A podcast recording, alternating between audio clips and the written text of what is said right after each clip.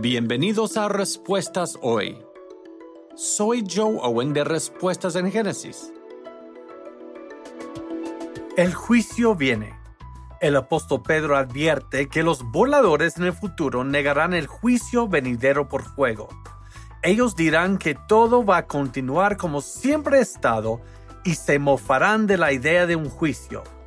Pedro responde diciendo, a pesar de que mucho tiempo ha pasado, Dios no está sujeto por el tiempo.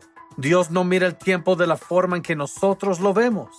Pedro escribe que ciertamente así como hubo un juicio global en el tiempo de Noé, otro juicio se aproxima. Y Jesús está retrasando ese juicio. Él no quiere que nadie perezca. Las capas en las rocas y los billones de fósiles apuntan la historicidad del diluvio de Noé Así como hubo un diluvio en el pasado, como está en la Biblia, así también viene otro juicio.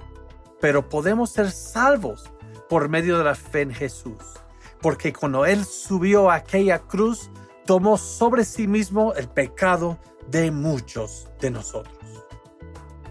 Si quieres aprender más sobre nuestros orígenes, el Génesis, la creación y el Evangelio, visita nuestra página web respuestasengénesis.org. Respuestasengenesis.org.